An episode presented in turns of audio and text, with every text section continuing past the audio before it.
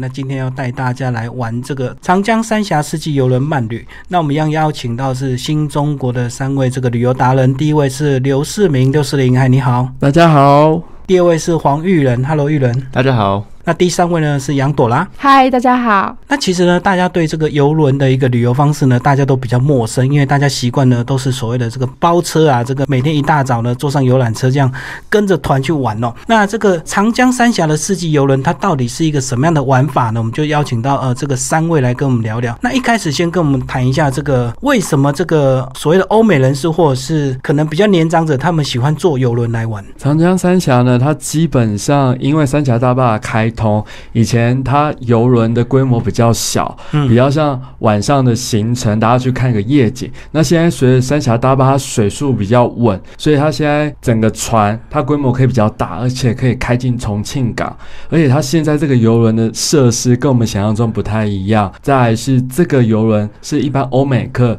体验长江三峡最重要的方式之一。所以这样讲，是不是因为长江大坝的这个盖起来之后，变成它的整个河道变宽变深，所以船呢就越开越大？这样子，以前的河道可能比较湍急，这样子。对，因为以前河道，假如在曲塘峡或者是巫峡那一段比较急，那有时候它船没有办法这么大这么稳，那比较没办法让游客有好的体验。真的是三峡大坝才造成了现在游轮经济的开始。那我们讲所谓的这个长江游轮这样的一个旅游方式哦，呃，可能会在船上三天或四天这样的一个旅游方式，然后到重庆再换到另外一套的这个呃陆地行程。那以这个长江游轮来讲，它跟我们印象中所谓的这个公主号啦，或者是立新游轮，它有什么样的一个差别？大小船只跟吨位到底差在哪边？吨位上还是大家熟悉的那些立新或者是盛世公主号海上的游轮，它属于国际路线，那海它比较没有水深的限制，它规模一定比较大。那长江游轮，我觉得它规模也不小，可是它不比海上的国际游轮。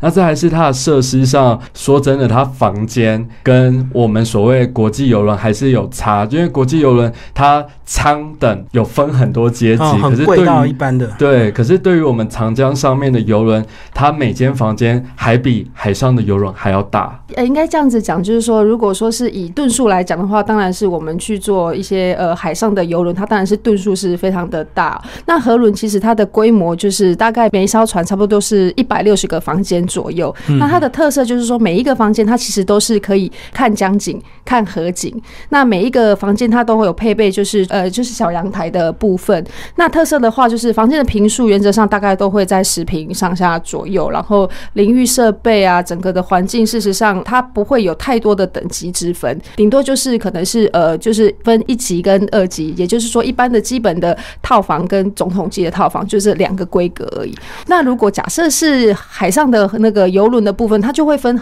好几个，譬如说可能有窗的、无窗的、有阳台的套房的总统级的，那每一个房型的价差可能又有三五千块的一个等级之分。所以呃，其实这样子的一个规格跟设施是两个不一样的游玩的方式啊。刚刚听完这样讲，就是说这个长江游轮它虽然船比较小，可是它相对它反而它房间比较大，然后它一定都是可以看到江景的，对，就是没有区分这么多的等级。对，没错。因为我知道有时候我们坐所谓的这个呃海上的游轮，我们为了要挑便宜，我们就会住到那个船板底下不小好几层的房间，然后完全看不到。没错。嗯，然后只能够看到走到那种非常狭小的房间，就为了省钱这样。呃，还有我曾经也有住过，就是海上的那个游轮，它其实需要间大概只能转身而已。事实上就是看你呃的预算会变成是房间的一个规模。那如果像我们在世纪游轮，就是长江三峡这样子的一个船型的部分，它大概房间就只有一百六十。间人数最多承载也差不多在两百六十个左右，所以它的人数也是呃有一定的规范，并不会说你会想象有几千个人在船上，然后四处窜这样。哦，这样子我觉得旅游品质反而比较好哎。没错。那像你们三位都有坐过这两种船吗？那感受差别有没有很大？就是所谓的这个长江游轮跟这个呃所谓海上的游轮，到底你们住起来感觉怎么样？其实像以前大家对游轮的河上游轮的印象，都会在国外的一些河上游轮，但是在中国这边，它新增的这个。世界游轮，它其实被欧美评选为就是五星级世界是世界上最高级、最奢华的河上游轮之一。那我们去住的时候，因为它是河上游轮，它其实在比海上的游轮来讲，它的设施设施很豪华，而且但是它价格比较便宜，而且它平稳度也会比海上的游轮来的更舒适。那在一般的房间上来讲，其实我们在住的每一间房型都会有看河景、江景。那比较来说，这样的价钱它其实不到三万块。可是如果你在海上的游轮上来搭的话，你要有窗景、海景的房间，可能至少都要有四万块、五万块的价格，你才可以享受到有这样子的景致。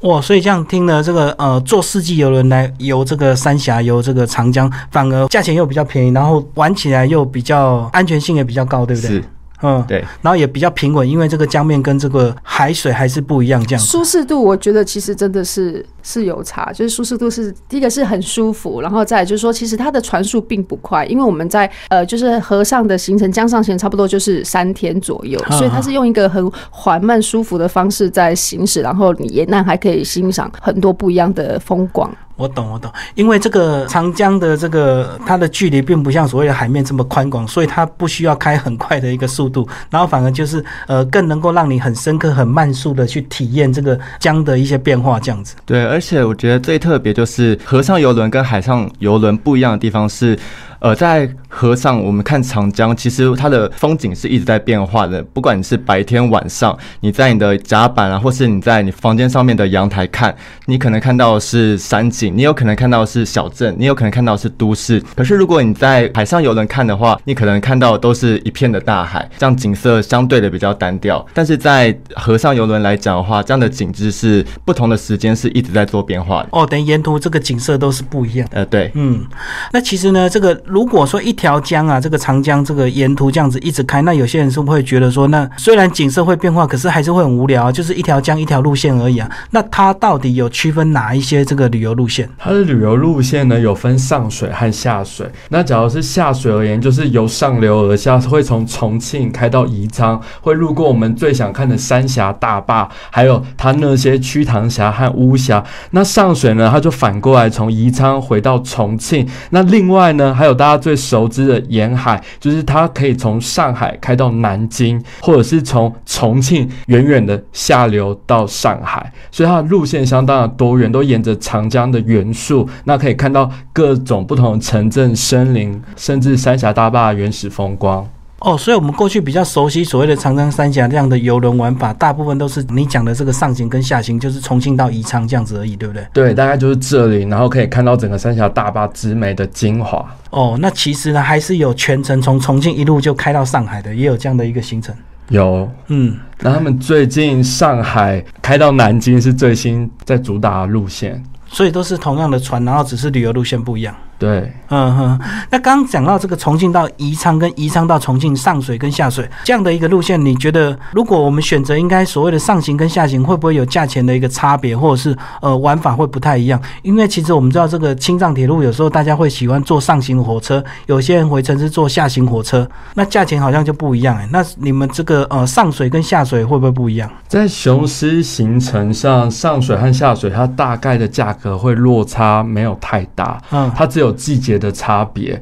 那差别的话会在景观上，有的看到瞿塘峡会是上午，有的会是下午，所以基本上没有太大的差距。那觉得最推荐的应该还是重庆港的夜景，那不管上行还是下行都是可以看得到的。嗯，主要其实我觉得可以补充，还有一块就是呃那个呃旅游的时间啦。因为如果说像一般的话，它会有六天到八天的一个就是行程的一些选择。那其实会差异就是在你可能我们会在下船的时候会有一些就是景观的一些导览，譬如说我们可能有经过就是呃像白帝城啊、石宝寨，就是这一些部分会跟你旅游天数的安排会有相关联。所以这个部分的话，其实会看个人的一些需求去做。那原则上在河上。就是做做这个江轮的部分，固定它就是三天。对，所以这样讲，所谓的呃上水跟下水差异不大，主要就是你旅游的这个天数的选择，你天数越多，当然看到景点越多，或者是季节这样子。没错，那它是呃长江是不是一年四季都可以开？它没有所谓的这个河水冰冻期嘛？原则上是都可以开的，只是说冬天当然就是你可能就是雾气会比较大，然后可能就是会比较寒冷。那夏天的部分的话，当然就是怕比较热啦。可是景致的部分的话，原则上我们觉得可能春夏还是会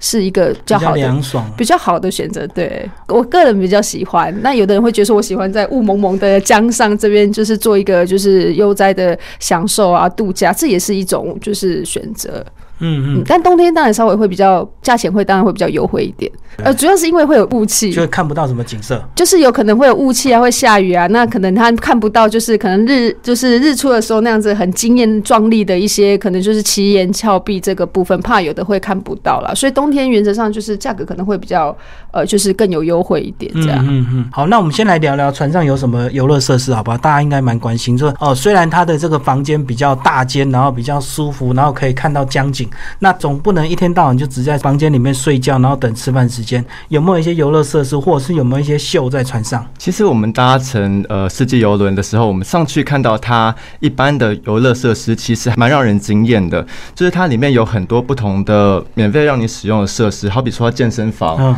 好比说一些唱歌的设施，然后甚至如果在高级一些的船号里面，它甚至会有游泳池啊，或甚至会有电影院。那这些都是你可以去使用它的。那当然，甚至你可能觉得说、呃这些东西你不感兴趣，它甚至还会有博弈室，里面有自动麻将机让你去凑咖去打牌，里面的娱乐丰富度其实是还蛮多元的。应该没有所谓的赌场，对不对？因为我知道这个豪华游轮，这个他们都有卡西诺让你去赌啊，还要换那个所谓筹码这样子。中国应该是不能够这边只有就私下可能四个人自己凑一个凑一桌这样子自己打就对。对对对嗯对，所以在船上的娱乐其实是蛮多元的。那除了我们这边一般自己休闲时刻的娱乐以外，它船上也会有一般的迎宾啊，或是船上的员工艺文活动。那他会表演就是中国各地的一些，像是可能川剧的变脸啊，嗯或是是他有一些各地的一些民俗舞蹈。那我觉得最有趣就是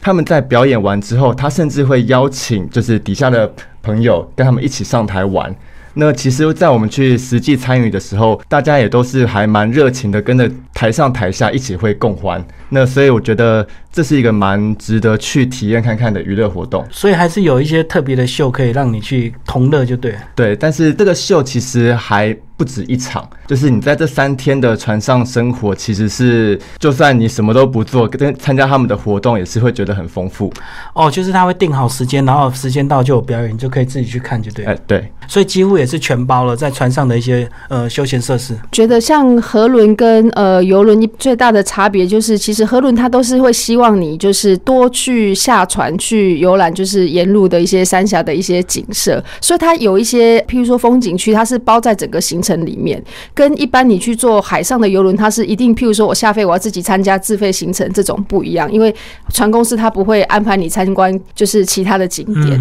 所以这个呃，我觉得用意应该是说，因为在海上，所以时间比较长，然后可能它需要有很多的周边的娱乐来去补足你这样子的长天数的一个活动哦。那至于像河轮的部分，原则上它是有这一些周边的娱乐来，就是让大家可以去玩，但是它还是希望可以鼓励你可以多去看一下沿岸的风光，然后去体会一下这些历史啊、遗迹啊，甚至是说感受一下当地的景色。这个我觉得是他们主要的卖点。哦，对，因为海上不容易靠岸，所以它几乎什么游乐设施都要丢在这个船上去。对，那河轮的话，它是可以结合陆地的一个景点，这样讲是不是天天都会靠岸呢、嗯，是我们如果呃以三天来讲，是三天都会有，就是呃呃，就是当地的一些特色的一些景点的安排。哦，所以靠岸之后，就是可能一样是呃几个小时后回来之后再出发就对了。呃，原则上一个靠岸时间差不多是三个小时左右。那当然就是说，我觉得光上下船这件事情时间就节省很多。如果我们坐大艘的一些呃欧美游轮的话，大概一次可能两千人、三千人要下船，跟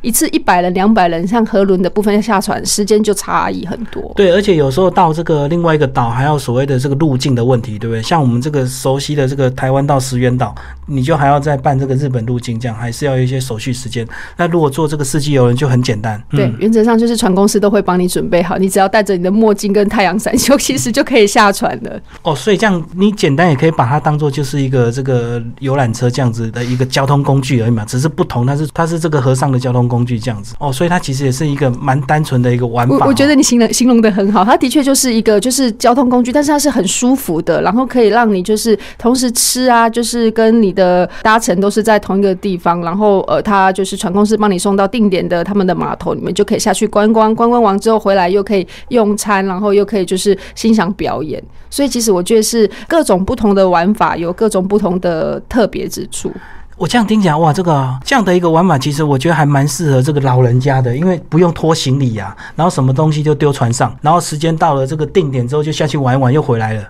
它其实算是用很慢速的方式，在感受历史之中我们很熟悉的景点。那你在那里会觉得特别诗词丰富，在你的每一秒就觉得哇。哪首诗又要浮现了？那你就会觉得感觉在跳跃很多城市，跳跃很多乡村。所以我觉得，如果老人家比较不耐走的话，真的蛮适合早上很悠闲。那到达景区之后，他就可以下船，那感受一下回来就可以梳洗，然后再进行个晚餐。哎，可是这样讲，这个老人家喜欢坐这样的游轮来游江，这个我们可以想象，因为也不用舟车劳顿，就是什么都在船上，甚至到定点你也不一定要下船，对不对？你也是可以在船上这个等。大家这样子，那为什么欧美人士会喜欢这样的一个玩法？欧美人士不是都很爱四处乱跑、啪啪照吗？这个在船上有时候这个不能乱跑，不是会很受不了？其实我们看当地，因为我们呃去。体验这样子的行程的时候，原则上当大概有百分之六十到七十都是欧美人士，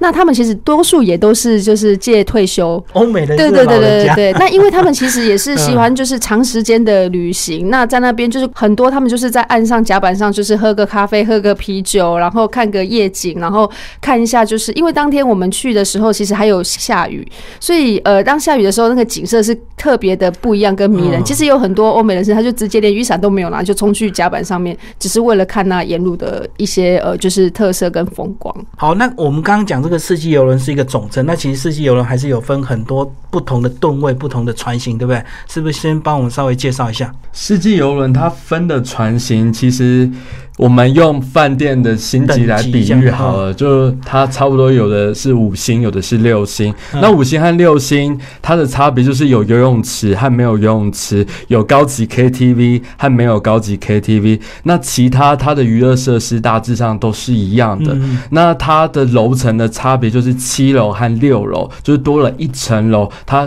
景观稍微高一点，那它基本上都是算超五星的设施，都可以给你很好的感受和体验。所以这样子讲呢，假如你这个报这个所谓的这个游轮的旅游行程，你还要去仔细去看它著名的做的这个船型，对不对？如果是船好一点，当然旅团费就会贵一点；啊，有些可能呃船型就会差一点，这样。对。如果大家在选择行程的话，建议可以先上网了解一下你所想要体验的设施。当然，有的人他是属于短天数的，或者是他需要比较深度的旅游。那在行程上面，大家可以先了解一下。假如是世纪号的话，它超六星就是传奇和神话，它是属于有游泳池，还有我刚才说的一百五十人多功能的电影院。那假如是超五星的，没有游泳池，就宝石、钻石、天子和辉煌。其实它只有差别在我刚才说的这两。两个设备，那其他基本上都是一模一样的。嗯嗯嗯。所以如果在选择上面的话，你可以看你想要选择是行程内容为主呢，还是你想要更深度的体验船上的娱乐设施，像刚刚讲到的电影院呐，或是呃游泳池这些的。所以如果你想要体验这些设施的话，你可以选择超六星的游轮。所以如果你想要看呃其他超五星的游轮的话，你就可以以去看它的行程是走哪边，会走到。怎么样配合你的时间这样子为主？嗯，所以就是你看，一个是挑你想要娱乐设施，或是你想要挑特别的行程，以这样的方式去挑你要超六星还是超五星的游轮。所以简单讲，还是要做一点功课，就是说，呃，你参团之后，你还是要看这个这一团它到底配的是什么船，对，然后什么船一定可以查到相关的一些游乐设施，对，这样你才不会带了泳裤之后才发现你的船没有游泳池。其实我觉得最大的差异就是有没有就是多功能的视听中心跟游泳池，七十九差这边。如果以舒适度、规模跟整个船上的设施跟整个的，就是装饰啊，事实上是都已经达到一定的规模跟等级。我是觉得已经很舒服了，只是差你会不会再想要在船上游泳，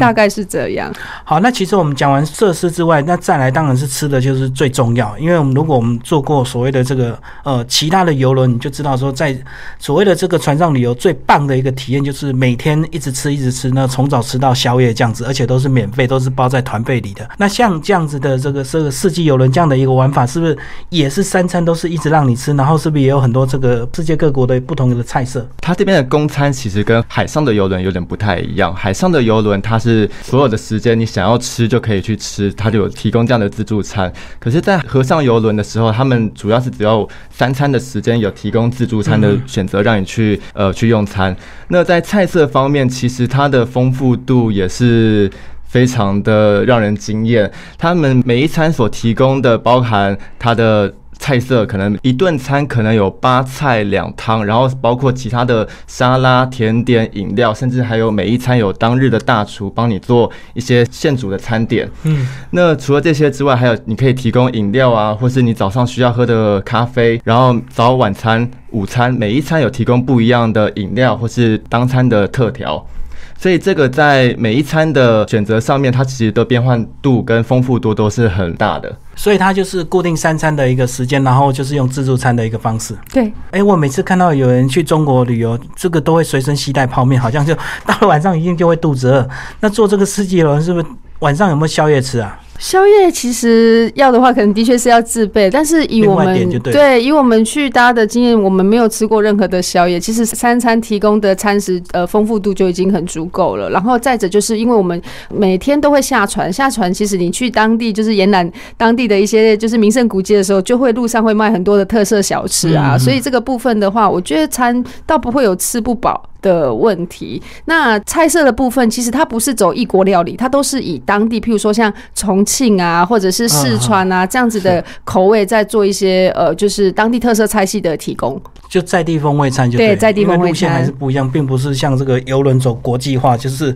要世界各国的。对对对，因为游轮其实像海上的部分，他们主要还是希望他们可以享受就是船上的设施。那我刚刚有提到，就是说其实像江上的这些江轮、河轮的部分，他还是希望你可以除了在船上舒服之外，下船还是希望你可以多去走走，多去看看，才不会枉费你坐船搭了长江三峡。哎，可是这样我听哦，我觉得这个这样的这个世纪游轮这样的一个玩法，除了适合老人家，还蛮适合带婴儿的，对不对？因为你带婴儿的话，你在游轮上至少还有一个活动空间，不会像一个呃，如果你跟团的话，带着小婴儿，他万一哭闹的话，就会吵到别团的人。那你在江上的话，至少你还有自己的房间，自己可以走动的一个空间，然后又不用随时拖着行李这样子。啊，自由度是很高。的没错，就是只要选择你有没有就是参加岸上观光这个部分。那岸上观光的话，如果假设要带小孩，呃，我建议可能还是要小孩可以行走的小孩比较适合啦，因为毕竟你可能要去走景点的时候，除非你有一个爸爸是很强壮的手背，他可以背着这样。对对对，要背着。但是我们看，其实呃，还是有人会带小朋友去。这样子，如果这个婴儿太小的话，你也可以在船上就不要下船。可以，的确是，这绝对是没问题的。对。好，那我们刚刚讲的是这个呃，这个大概是宜昌到这个重庆这样的一个路线。那如果说我们坐比较，有些人想要在船上比较久，就是我要重庆一路坐到上海，那这样子的话，是不是大概也是类似这样的一个模式？只是它沿途就是可以这个下船的一个景点就更多这样子。对，它其实整条路线它都会搭配完整的岸上行程，还有自费行程，看你每天要做怎样的行程搭配和选择。所以基本上长江这一条都可以搭着司机游轮，慢慢的去体验去玩。那你们三位都是第一次搭所谓的长江三峡的这样的游轮？对。嗯，对，我也是第一次。你们三个都第一次，然后在之前你们有没有做什么样的功课，或者是说你们在出发之前有没有对一些长江三峡的游轮有没有一些比较刻板的印象，然后发现完全不一样了？嗯，像我的话，其实我已经做过呃蛮多次，就是那个海上的游轮，对对，其实它的规模之大，像呃黄金公主号啊、盛世公主号，那。第一次坐这个长江三峡游轮，其实我对它的期待度并没有很高，因为大家一般听到这样子的一个呃江上的河轮，都会说哈，就是这看起来应该就是会很老旧吧，哈，应该会很无聊吧。嗯。结果我这次亲自去体验、去感受的时候，其实完全重新打破我对就是江上河轮这样子的一个印象。除了它的音体规模跟整体的环境比我就是想象中的还要舒服、干净之外，光房间这件事情我就觉得非常的棒，因为你每每一个房间都有属于自己的小阳台，那小阳台的部分还有小桌子、小椅子，甚至你就是晚上在阳台上看看夜景、吹吹风，早上可以欣赏就是江上的日出，这样子的一个感受，原则上是你要花很多的钱在做，就是欧美的游轮，你才可以花得到这样子等级的房间。那另外就是房间的呃舒适度啊，不管是说它可能有配什么电视啊，或者是一般的呃像呃小冰箱啊，甚至是你床整体的环境。都比就跟你其实住饭店其实差不多。可是听你这样讲，还是要有伴，对不对？因为如果你一个人，你就真的会很无聊，因为你就是活动空间就是在在这个船上，然后就等三餐而已，然后就等时间到了下船去玩一玩。如果你没有一个这个很好的这个伴侣，或者是所谓的这个呃夫妻去度蜜月的话，是不是一个人就是坐这个船就会感觉比较无聊？其实，因为像我们这次去像呃六四零啊，或者是像育人的部分，其实我看他们都是一个人自己走、自己拍，也玩得很开心哎、就是因为有拍照的兴趣，是不是？对，就是他们光自己就是，等一下可以请他们两位分享一下。我光他们两个自己就是光看到呃这些呃三峡的一些特别景点的时候，两个就冲出去，就是光看这些沿路的风光，我都觉得他们自己都玩的很自在。我倒不觉得你们会不会觉得一定要有伴。如果说是对这样子的呃就是历史文化有这样子的喜好的人，我觉得应该是我们休闲设施或者是岸上的景点，它相当的丰富，嗯所以我们会选择去跑景点。那该休息的时候就休息。所以说真的，我们没有哦真正无聊的时间。在船上该睡觉就睡觉，该吃饭就吃饭，那时间到了该下船就下船就对。对，所以并不是二十四小时都在船上，所以不会我想象中这样的无聊。嗯，嗯无聊不会，因为我们呃船公司每天大概会安排大概两个岸上观光，那每一个观光大概都会差不多有三个小时的时间，所以它不会让你觉得行程呃非常的紧凑，但是要让你就是在船上就是睡一整天，我觉得机会也很少，因为你就算没有下船观光，它其实在船上也会安排其他的活动，譬如说可能会介绍中国的茶啊，或者是说可能现场会有一些可能是呃譬如说作画，就是他们会安排一些小活动，让没有下船的呃旅客其实也可以感受到一样的服务，这样。嗯，那玉人，你这一趟的感觉呢？其实，在去之前，我就大家先看一下，就是现在长江的游轮它大概是些什么样。那印象最深刻就是它标榜说，目前它是被评比为世界最豪华的河上游轮。那我就有这样的印象。那去我也觉得，哦，的确是很高级。但是让我印象最深刻，反而是他们在软体上面的服务。就是我在去的时候，包含我觉得他们的服务人员很贴心，而且他比如说我在每一天，他都会在船上提供，就是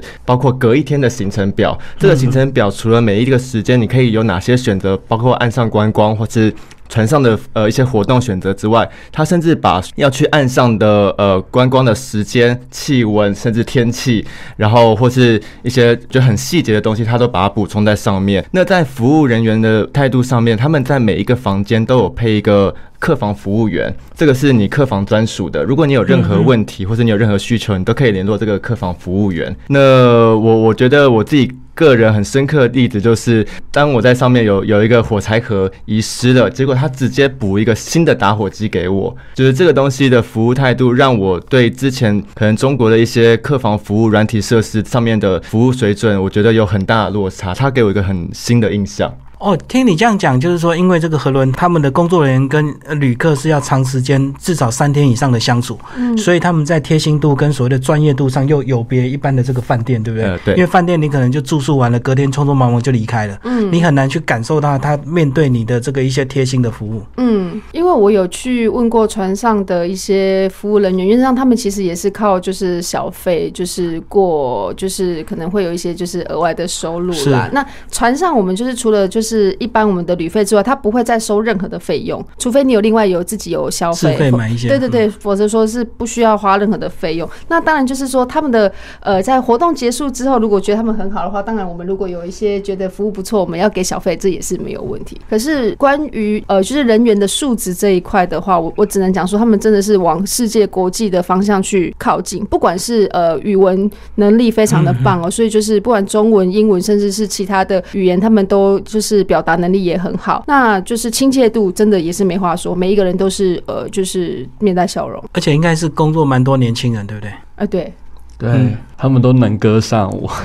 好，那其实我们刚有聊到这个，呃，每一天至少会有两次的一个下船点。那你们这个对长江三峡有没有一些呃比较特别印象的？在目前这这几个行程里面，其实我自己最喜欢的是一个叫做石宝寨的景点。那在这个石宝寨，其实大家对这个名称可能很陌生，但是几年前在 Discovery 对中国有做一个七大奇迹的一个特辑。那其七大中一个，对，它是其中一个，其他七大奇迹大家其实都会很很熟悉，就是像什么紫禁城啊、兵马俑啊，就像这些景点大家都很熟悉。但是石宝寨也在其中之一。那它里特殊的就是它整个建筑有十一层楼，但它依山而建，但它这整个建筑里面它没有用到任何一根钉子。那这个建筑它在呃三峡大坝建好之后，它因为怕它会被淹掉，所以它在它的周遭盖了一道像城墙一样把它包围起来。所以它现在有一个称号叫做“江上不沉的母舰”，意思就是当你你看到长江把它淹过的时候，它有一个像是保护的城墙把它围起来，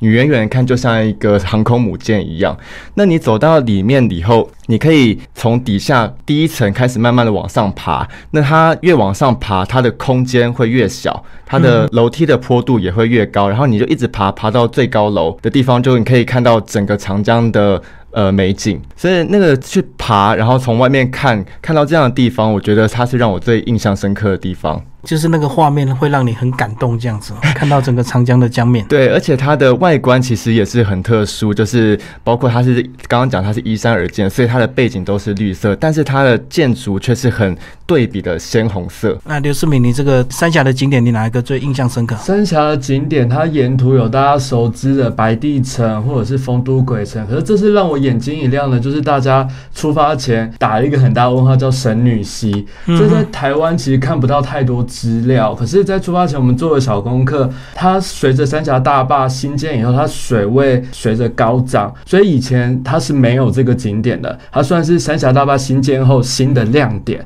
那我觉得这里面的景点真的让我很惊奇，就是以前三峡。新建以前，它那个水流很快，而且水道狭窄，那这风景已经不复见了。可是神女溪，你去坐它当地的小船，你去体验，就是当初轻舟已过万重山的那种感受。而且它那里在巫峡，巫峡就所谓的巫山，那巫山。云雨，所以通常来到这里，它很容易会灰蒙蒙的天气，然后带着一点雨。然后它这个河道呢，总共有十五公里，它其中有十公里就是我们体验的精华区，而且那里人迹罕至，到现在都没有一条公路开凿，所以那里的风景真的很秀丽，而且它水流很快，两边都是奇岸。其实就是以前三峡那种伟岸风光，也在那里可以充分的感受到。所以到那边还要换所谓的小桌，那一样是逆流而上，有人帮你拉上去吗？嗯，到了那里，它有些行程你可以下岸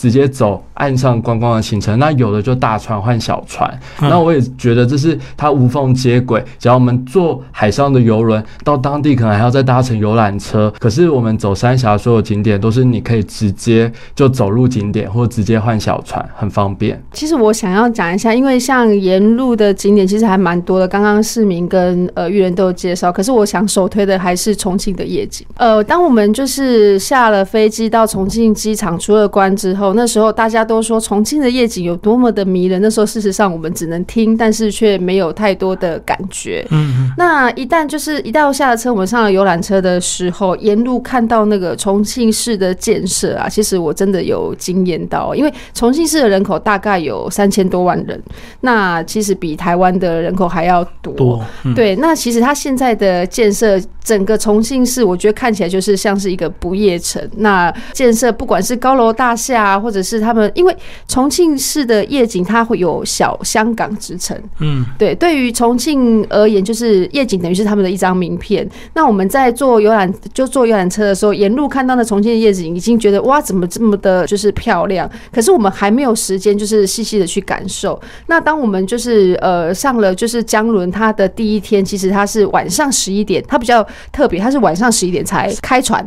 我们是七点上船，可是他十一点才准时出发，因为好像是岸上有一些呃规定，就是要同时呃可能是船的交替这个部分，所以他们是十一点发船。那时候在欣赏重庆的夜景的时候，真的是惊为天人。整个的呃就是眼前你一看到就是呃它的不管是用灯光跟就是整个的视觉的架构出来，整个颜色搭配江上的风景啊，那个不会输你去香港维多利亚看，绝对不会输。我相信就是我们在场两位。达人应该都会很有同感。我觉得光看重庆夜景这件事情，都让我觉得这趟的旅途非常的呃，就是值得。那你会变成是说，从有一点古代跟现代错乱的感觉。我是从重庆的夜景开始，慢慢走进到长江三峡这样子的一个呃，就是历史文化的一个风光，是完全截然不同的感受。我愿意花三十万块去看重庆的夜景，因为真的很棒。又在船上喝着啤酒，然后吹着凉凉的风，我觉得那感受真的很迷人。然后有些人如果没有玩单眼，他就会这个想说，那个夜景到底这个手机拍不拍得出来？手机拍得出来，现在的手机的技术，我觉得一定是没问题。而且其实现在还蛮多都喜欢直接用录影啊，现现场直播啊，或者是说录一小段的影片，然后我们自己再做一些后置。对我，我其实把这样子的一个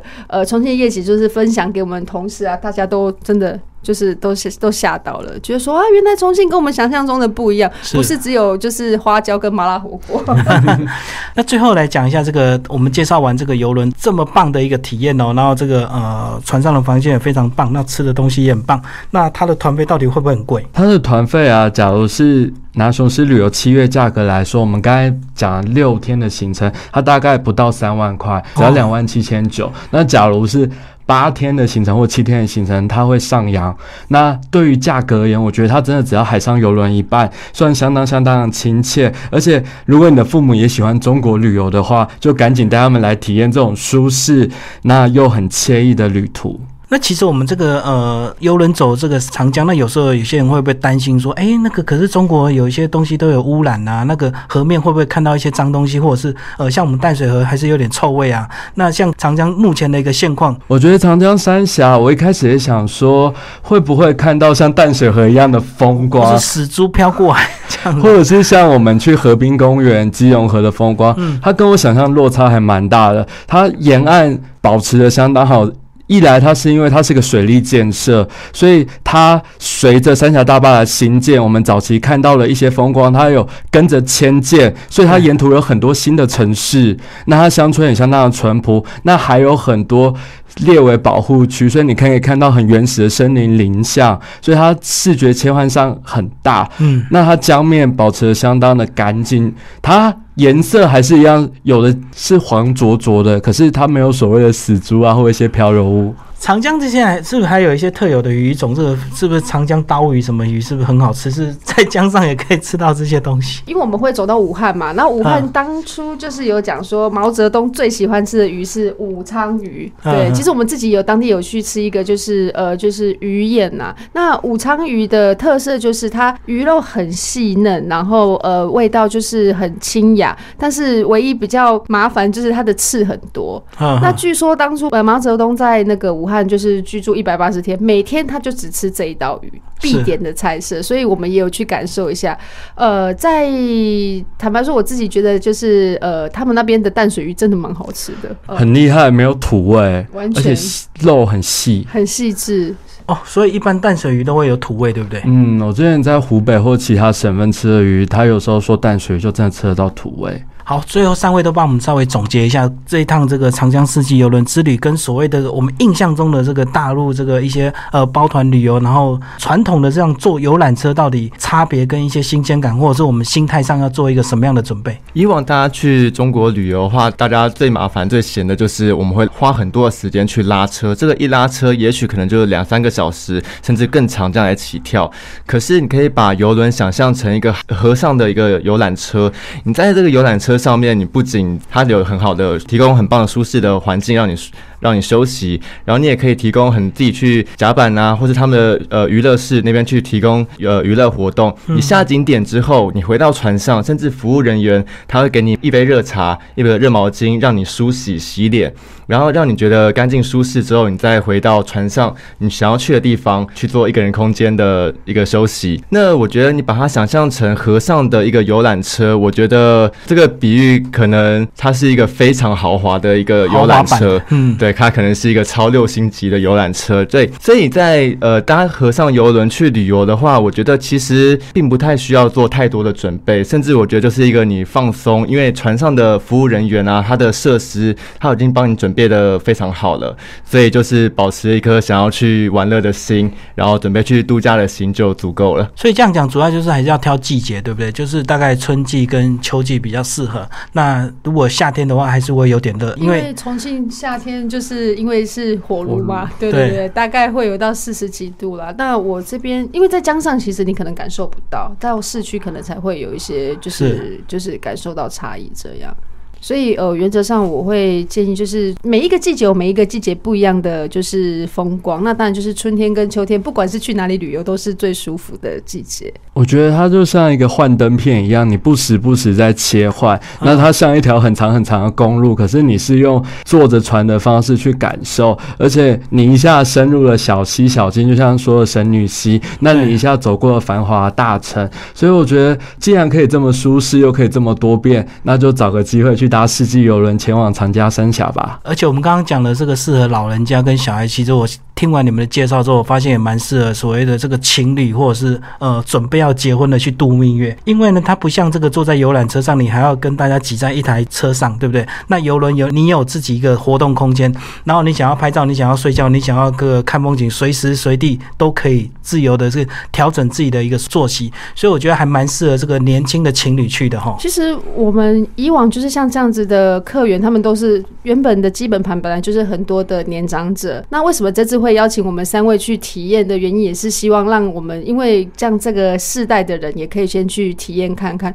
像我这次去了之后感受，我就觉得，哎、我也很想要带我的男朋友一起去，因为我觉得就是很舒服啊，然后跟你想象中的不一样。还有就是不要一直。呃，就是认为有一个刻板的印象，觉得游轮跟什么台马轮啊、渡轮啊嗯那种就是规模一样，就好像必须要很很很便宜、很刻苦。事实上，真的跟你想象中的不同，只是因为他们做的宣传不够，那么没有那么足够，是是是所以大大概都是只有喜欢去大陆旅游的，就是可能是退休的的年长者，他们已经习惯这样旅游模式。那我觉得新的一代，像呃，可能是呃三三十几岁啊、四十几岁，你可能有一点小收入啊，啊你想要去旅游的时候，我觉得河轮是一个你就是踏入大陆的一个一个可以试验的一个点啦。如果你对出国，大家只想要去呃什么韩国啊、日本啊、欧美啊，事实上大家对大陆就是都会有有排斥感，蛮多的。但是我觉得事实上现在已经真的不一样了，不管是软体、硬体、人的素质、环境卫生，真的其实已经大大的改善。